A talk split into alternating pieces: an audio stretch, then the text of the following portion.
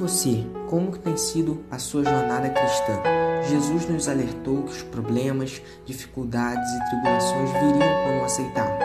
As lutas espirituais contra as forças do mal continuam, mas se formos por meio dele, já somos mais que vencedores. João 16, 33 diz bem assim: Tenho-vos dito isto, para que em mim tenhais paz. No mundo tereis aflições, mas tende bom ânimo, eu venci o mundo.